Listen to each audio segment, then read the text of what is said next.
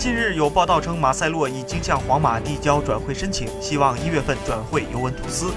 本赛季皇马的成绩不尽人意，而尤文图斯在意甲和欧冠却一路高歌猛进。C 罗也延续了他的好状态，连续收获进球。而马塞洛在上周末联赛中，即便破门得分，球队也在主场翻车。两队状态差距如此之大，也难免马塞洛会心生惧意。马塞洛目前的合同到二零二二年才到期，如果尤文图斯想要引进马塞洛，支付转会费肯定是少不了的。为了能够换到引进马塞洛的转会费，尤文图斯愿意出售同为左后卫的桑德罗至英超联赛，以便促成马塞洛在东窗转会尤文。